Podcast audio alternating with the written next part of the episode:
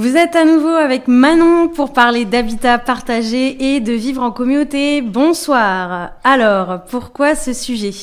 Les lieux de vie partagés comme les éco-villages ou les écolieux attirent des citadins en transition qui veulent se rapprocher des campagnes et renouer avec une activité plus locale, proche de l'humain. Même en ville, les éco-colocations attirent de plus en plus de monde, tellement le lien social se fait rare. Ces endroits sont un véritable Eldorado de la, transmission de connaissances et de compétences et un tremplin vers une transition à la fois personnelle, collective, solidaire et écologique. Alors avant de rentrer dans le vif du sujet, j'aimerais partager avec vous les paroles d'Alexandros, cofondateur de l'éco-communauté Korogonas Arc en Grèce, interviewé par Elina, membre du WARN. Il dit ces projets d'écolieux jouent le rôle d'une station radio, ça tombe bien. Ils émettent des idées et une énergie positive sur toute la planète pour que toutes ces belles choses puissent atteindre de plus en plus de monde. Et c'est un petit bout de la grande mosaïque de changer le système sur laquelle nous travaillons. Alors les exemples ne manquent pas pour dépeindre la façon dont les habitants s'organisent entre énergie verte, permaculture, troc, déconsommation, solidarité, école, Loin d'une démarche individualiste, ces lieux prônent une vie en communauté riche, au cœur de nombreux enjeux contemporains. Autosuffisance face à l'effondrement, éco-responsabilité, décroissance, résilience, mais ils soulèvent également de nombreuses questions. Intimité, conciliation entre vie privée et carrière professionnelle, type d'activité économique. Mais dans cette chronique, nous nous attarderons sur une autre facette de ces lieux, en se recentrant sur ce qui a poussé les habitants à y vivre et leurs attentes lors des prémices de, cette folle aventure humaine. Pour l'occasion, nous avons le plaisir de recevoir Margot, qui vit actuellement à la Maison Bleue, une éco-colocation en Ile-de-France, et futur membre du Moulin Bleu, un projet d'habitat partagé près de Blois. Alors bonjour Margot. Salut Manon. Dans un premier temps, est-ce que tu peux euh, nous présenter la Maison Bleue et le Moulin Bleu et peut-être nous expliquer la différence ou les similitudes entre une éco-colocation et un lieu d'habitat partagé? Ça marche. Euh, alors la Maison Bleue, assez rapidement, c'est euh, un projet de vie qui est né il y a à peu près 5 ans entre des militants écolos euh, qui étaient dans des réseaux associatifs communs et qui avaient envie de montrer que, enfin, de se dire, ok, on en parle beaucoup, mais est-ce qu'on peut faire quelque chose à notre échelle en étant en région parisienne?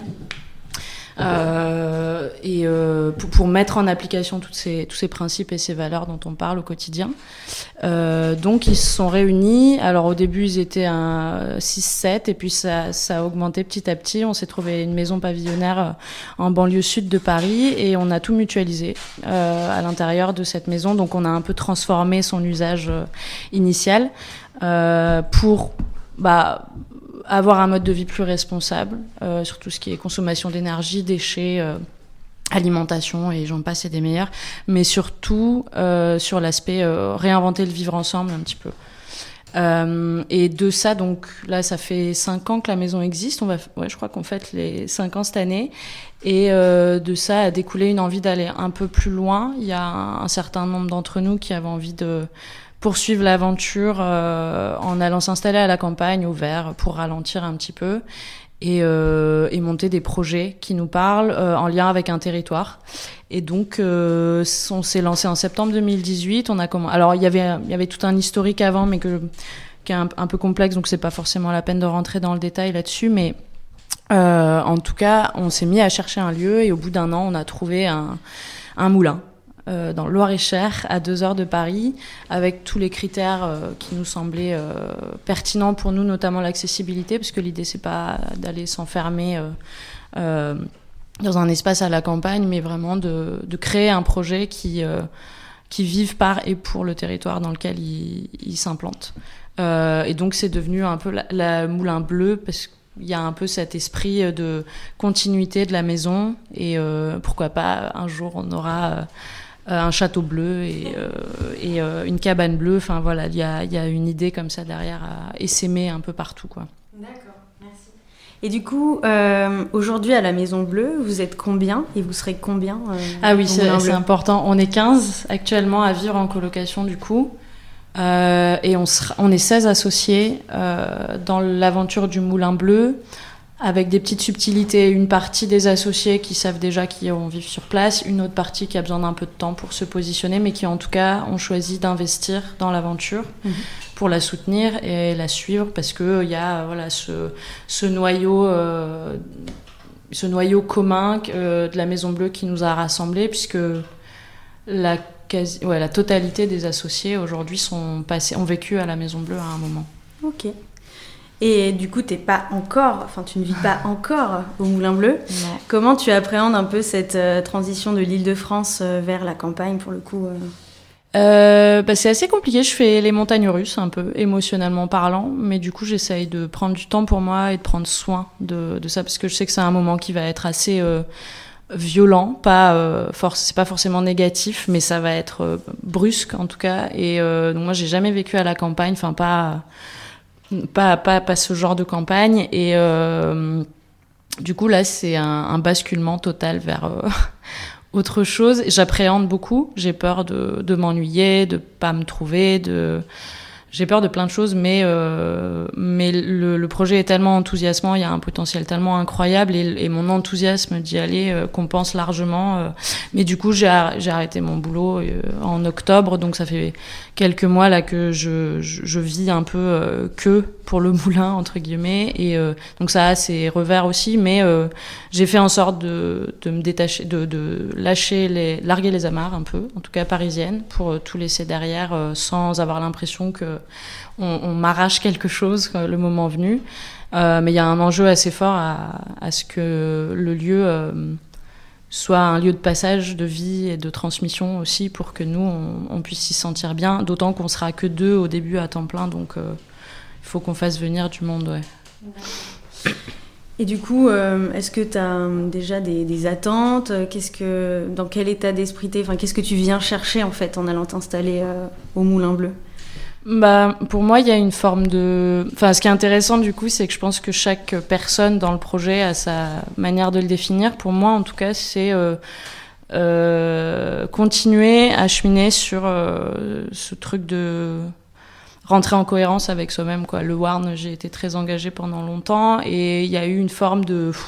de relâchement à un moment, j'avais envie d'autre chose et je comprenais pas quoi et du coup j'ai tâtonné pendant plusieurs mois, voire même années et, euh, et j'ai trouvé une espèce de, nouveau souffle là-dedans parce que pour moi, il y a un enjeu à m'ancrer quelque part et à continuer cette lutte. Euh, sans rentrer dans le détail, voilà, de, une lutte pour un, monde un peu meilleur, euh, qui soit plus juste et, et, qui soit ouais, plus, plus cohérent par rapport à, ce qu'on attend de lui, en tout cas, et donc de participer à le construire à passer de la sensibilisation à vraiment euh, l'action entre guillemets. Je pense que toutes les formes de- d'engagement sont bonnes, mais moi il y a un enjeu ouais, à, à transformer ma mon engagement pour le rendre euh, euh, plus concret, mais vraiment dans, dans, dans le sens de la chair. Il y a un truc de attacher mon corps à cet espace aussi, euh, matériellement, être, euh, être ancré. Ouais, enfin, ce, terme, je reviens pas mal pour moi ces dernières semaines. Il y a vraiment cette notion de, de s'installer dans un lieu pour lequel je vais avoir envie de me battre, entre guillemets, et que j'aurai envie de construire et qui sera euh, une part de moi aussi, puisque j'y investis autant beaucoup d'argent que, que mon énergie. Donc, il y, a, il y a une continuité en tout cas. Parles d'engagement, donc ça fait le lien avec Ouais. une question que je voulais te poser. Euh, Aujourd'hui, comment tu définis ton engagement en Ile-de-France et en quoi c'est, euh, enfin, peut-être cette, cette forme d'engagement évolue euh, via le Moulin? Bah, ça a été très compliqué pendant plusieurs mois. En fait, euh, les Gilets jaunes, ça a été une grosse baffe pour moi. euh, parce que je crois que c'est la première fois que je réalisais. je veux pas trop dévier, mais qu'il y avait une espèce de. J'ai pris conscience de mes privilèges à ce moment-là, même alors que je vis assez modestement, d'autant qu'à la Maison Bleue, on a toute une démarche aussi de sobriété. Euh, Et, euh, et, ça a été une grosse baffe. Et après ça, il y a eu des, un décrochage. De, avant, j'allais en manif, je faisais des actions de désobéissance civile, euh, je sensibilisais beaucoup, notamment à travers le Warn. Et puis il y a eu une espèce de décrochage à un moment. J'ai pas compris ce qui s'est passé, mais j'avais plus envie en fait. J'avais plus envie d'y aller. J'y voyais plus d'intérêt, ça avait plus de sens pour moi. Et euh, au travers du projet du moulin, j'ai retrouvé une résonance en fait. J'ai retrouvé euh, ce qui me manquait. Et donc je me suis investie là-dedans parce que j'ai compris qu'il y avait euh, ouais, un, euh, je sais pas comment dire, une forme de, j'ai besoin de transformer l'essai. En tout cas, c'est ma manière de faire, c'est la continuité de mon engagement et je dis pas qu'il est le même pour tous.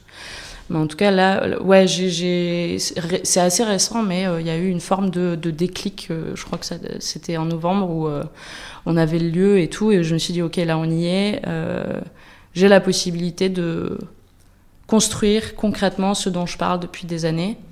Euh, et en fait, euh, ça me fait ça me fait vibrer quoi. Donc euh, donc j'y vais, et je doute pas, et j'ai retrouvé ouais un truc qui me manquait en tout cas dans les formes d'engagement que j'ai pu avoir avant.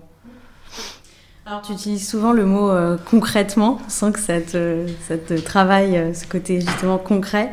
Euh, alors, un, tel type de projet, comment ça se passe? Qui fixe les règles? Comment on s'organise? Comment on, on, commence à. Est-ce qu'il y a des outils? Comment on trouve l'équipe? Enfin, dans la partie vraiment concrète.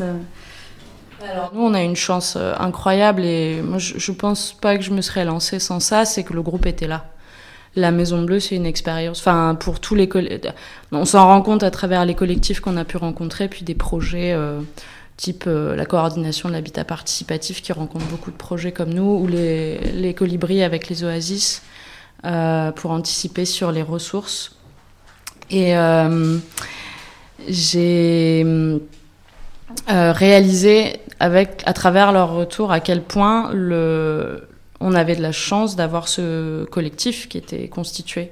Euh, et qu'on a vécu ensemble. Alors, c'est une force, c'est aussi un, écueil, parce que du coup, on a peut-être tendance à se reposer sur euh, des acquis, et il faut qu'on fasse attention à pas pas partir du principe que tout est gagné, parce qu'on va évoluer aussi nous en tant qu'individus, mais dans, le groupe aussi. Donc, euh, il faut qu'on fasse attention à ça. Mais en tout cas, on a conscience que il y a eu un un socle commun qui était, euh, qui était là, quoi, avec cette expérience de la maison. Euh, moi, je pense que j'y serais jamais allée sans ça, parce que j'étais dans un espace sécurisant euh, avec des gens que je connaissais, et le maître mot pour moi, je pense pour d'autres, c'était la confiance. J'ai réalisé ça après quelques mois de vie à la maison, où je me suis rendu compte que même si je connaissais, parce qu'on est 15, donc on se connaît pas forcément tous très bien, euh, que j'avais une confiance aveugle dans chacune des personnes avec qui je vis. Et, euh, et ça, c'était un lien, euh, en fait, qui, qui faisait la, la, majeure partie du boulot. Après, comment ça marche? Bah, Il y a des réunions, beaucoup, beaucoup de réunions. faut parler, faut échanger à la fois sur le projet, mais aussi sur comment on se sent. Il y a des règles de vie. Après, chaque collectif a ses règles. Y a, je pense qu'il faut du sur-mesure à chaque fois, mais dans les trucs un peu classiques, c'est voilà des règles de gouvernance partagées avec de la bienveillance, la communication non violente. Euh, on se base sur les accords Toltec notamment. Euh. Nous, on a créé notre vision commune au démarrage euh, ensemble. On a travaillé sur qu'est-ce qui nous unissait, qu'est-ce qui faisait qu'on avait envie d'y aller. ça, je recommande le MOOC Oasis des colibris parce que parce qu'il travaille beaucoup sur ça, le, travail du collectif. Mais c'est euh, le facteur humain le plus, le plus essentiel là-dedans. Euh, donc je pense que nous, on, a, ouais, on avait une chance de base d'avoir ce collectif-là. Après, il y en a qui font dans l'autre sens, il y en a qui trouvent un lieu, puis qui vont aller chercher des gens après. Euh, ça, je pense que tout est possible et c'est ça qui est assez intéressant, c'est que ça, la manière dont ça se constitue reflète la diversité des habitats partagés qu'on peut trouver aujourd'hui et il y en a partout dans le monde, quoi. Donc, euh, et je crois que en, en référence, euh, tu vas, enfin, je me permets d'anticiper. Du coup, tu vas citer la communauté, qui est une BD ça a été notre bible, je pense, pendant un long moment, parce que c'est l'expérience d'un mec qui te raconte qu'il est déçu. En fait, il a, c'est un post 68 art. Ils ont lancé, euh, ils, ont repris un vieux corps de ferme. Ils étaient 15-20. Euh, ils ont lancé une manufacture de jouets en bois. Et en fait, le mec qui témoigne, il dit, euh, moi, je le referai pas, quoi. Donc toi, tu lis ça alors que tu es en train de te lancer. Qui fait un peu bizarre. Et, et en fait, c'est un... les témoignages à la fin sont, sont vraiment géniaux. Mais bon, bref, je sais pas si je réponds à ta question, mais c'est du sur-mesure, je pense, pour chaque, pour chaque collectif. Quoi. Alors du coup, c'est un sacré changement de vie, changement de territoire, j'imagine aussi changement de travail. Donc on va parler un peu de la question euh, professionnelle.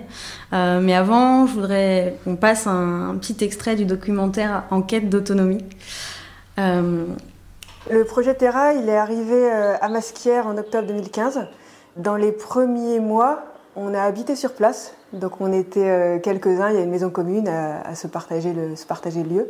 Beaucoup de personnes sont arrivées, se sont installées. Il y avait deux en fait euh, facteurs. D'une part, il n'y avait pas la place pour que tout le monde vive sur le lieu, et surtout progressivement, on s'est rendu compte que c'était pas ce qu'on voulait, c'est-à-dire on cherchait pas une vie communautaire, mais on cherchait à construire plus un écosystème sur le territoire. Et alors en 2017, on a été contacté par le maire de Trentelle qui nous a proposé de, faire quelque chose avec sa commune. Ce quartier rural, il va avoir plusieurs composantes. Euh, d'une part, une zone d'habitation, euh, un centre de formation à l'éco-construction, et juste à côté de ce quartier-là, qui en fait partie, il y, a aura une maison de la transition qui là sera plus un lieu de démonstration où des personnes pourront venir visiter tout ce qui se fait de mieux en termes d'énergie renouvelable, d'éco-construction. On a besoin de construire le projet pas seulement en disant on va construire des maisons, mais comment ces maisons elles vont euh, s'ajuster les unes aux autres, qu'est-ce que ça va être l'urbanisme, qu'est-ce que ça va être le projet général du quartier, avec qui on va travailler, est-ce qu'on va offrir des services qui vont être utiles à la commune, comment ça va s'intégrer dans le paysage, comment la forme des bâtiments va s'intégrer dans la culture locale? C'est pour ça que maintenant on parle plus d'habitat, presque on parle d'habiter. On veut habiter quelque part et pour habiter, il faut plus que des maisons, il faut beaucoup d'autres choses. Alors du coup, elle parle effectivement du lien euh, avec le territoire, euh, le fait de, développer des projets avec euh, les collectivités, les voisins, etc. Est-ce que dans le projet du Moulin Bleu, vous envisagez, vous avez l'ambition justement d'aller créer du lien un petit peu, même d'un point de vue professionnel? Comment vous envisagez une activité économique éventuellement je me rends compte que je n'ai pas du tout parlé de bah, justement la finalité. Alors pour nous, c'est avant tout un lieu de vie. Il y a quand même cette ambition d'aller euh, trouver plus de plus d'espace, plus de, de confort de vie euh, dans un environnement moins pollué, qui soit un peu plus. Euh, euh je n'ai pas envie de dire au ralenti, mais en tout cas moins, moins actif qu'à Paris. et ça a pas mal évolué euh, pendant l'année de recherche, mais euh, évidemment, un des éléments centraux de ce projet, c'est le lien avec le territoire. Euh, c'est il y, aurait tellement de choses à dire sur cet aspect-là que c'est un peu vaste, mais ouais, il y a un, un, enjeu pour nous à avoir un projet qui soit pour le territoire dans lequel on va s'implanter. Donc là, on va dans le Loir-et-Cher. Je crois qu'il y avait sur les 16 personnes, il y en avait très peu qui avaient déjà foutu un pied là-bas. On connaît pas, on a tout à faire, on est complètement hors sol, donc on, arrive avec un projet qui est pas du tout ficelé, à part qu'il il a pour ambition d'héberger des personnes. Euh, et qu'il y a trois axes qui sont à peu près clairs pour nous. C'est l'axe agricole, euh, on veut faire du maraîchage, de l'agroforesterie, on voudrait relancer la production d'énergie avec le moulin. Euh, puisqu'on a le Loir qui passe sur la propriété, et le troisième axe, c'est l'accueil de public. Euh, ça reste volontairement flou entre guillemets parce que on n'a pas envie d'arriver avec un projet qui soit tout bien ficelé. Euh, c'est un truc qui est assez controversé dans le mouvement des néo-ruraux, des, des, Parisiens qui débarquent à la campagne, qui s'installent et qui restent en vase clos et qui n'ont pas réfléchi à ce qui se passait autour d'eux. Nous, on a envie d'être en lien avec ce qui se passe là-bas. Donc, on a le maire qui est au taquet derrière nous. Il nous parle déjà de reconstruire une voie vélo qui va qui va passer sur notre site. Euh, on compte, euh, ne serait-ce que pour aller chercher des financements, on compte euh, évidemment se faire bien voir de toutes les administrations du coin. Et il y a vraiment une ambition de rayonner au niveau de la région et que ce soit un truc qui permette à des porteurs de projets de venir s'implanter. Quoi. On peut imaginer dans deux ans un mec ou une nana qui a envie de, de lancer, je sais pas, de l'apiculture et il sait pas où s'installer. Ben, c'est typiquement le genre de lieu où l'ambition ce serait de pouvoir héberger ce genre de projet. Après, il faut, voilà, avec euh, les limites que ça implique aussi, parce que c'est un lieu de vie aussi. Donc, il euh, faut pas oublier qu'il y a euh, une nécessité à respecter les gens qui sont sur place et, euh, et à respecter leur mode de vie. Mais on a envie que ce soit ouvert, et que ce soit pour, la, pour le territoire et que ça aille au-delà de la commune, mais on va y aller tout doucement.